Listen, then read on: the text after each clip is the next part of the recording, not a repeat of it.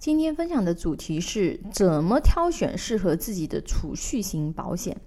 当你开始挑选储蓄型保险的时候啊，相信你对风险已经有很深的认识，理解世界运行的不确定性。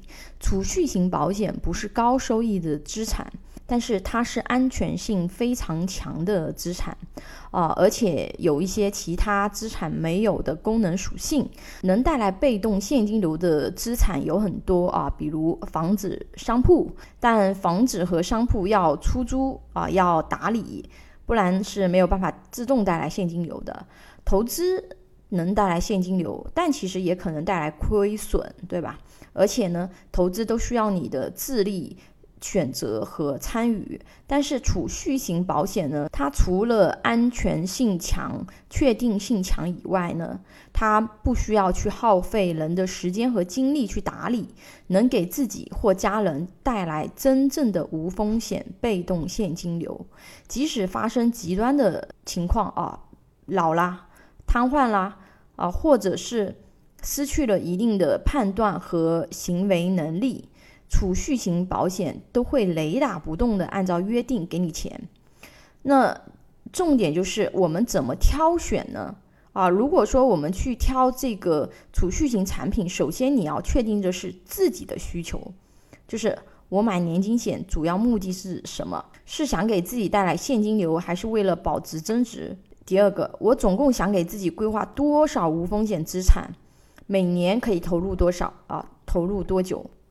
第三，我想什么时候领，啊，要领多少钱，领多久？第四点，这笔钱我能多久不动它？这点是非常重要的啊，因为储蓄型保险有强制储蓄的功能，如果早期提前取出来会有损失的，所以在做方案的时候，这个问题要考虑清楚，这是一个中长线的事情。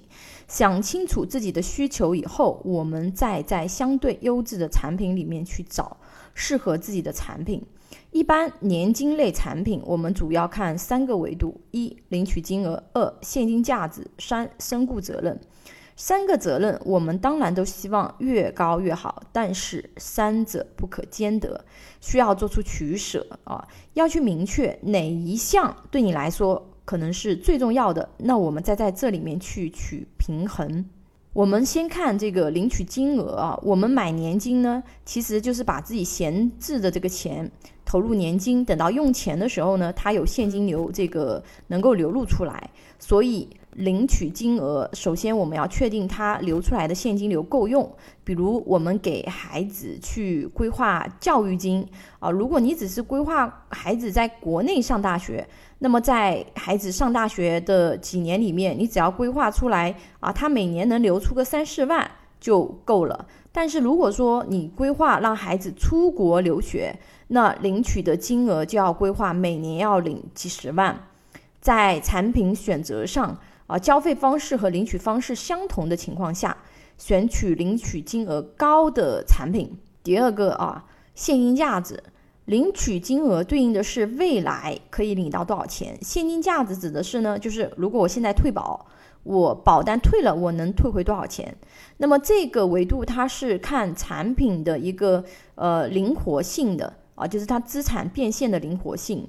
同等情况下，现金价值跑得越快的产品，那么优先去选择。第三个是身故责任啊，很多人买年金险是为了养老，那么可能会出现的问题就是我钱交了，我还没来得及领，对吧？或者是我还没领多少就身故了怎么办？所以说这就是我们挑选年金险的第三个维度，身故责任。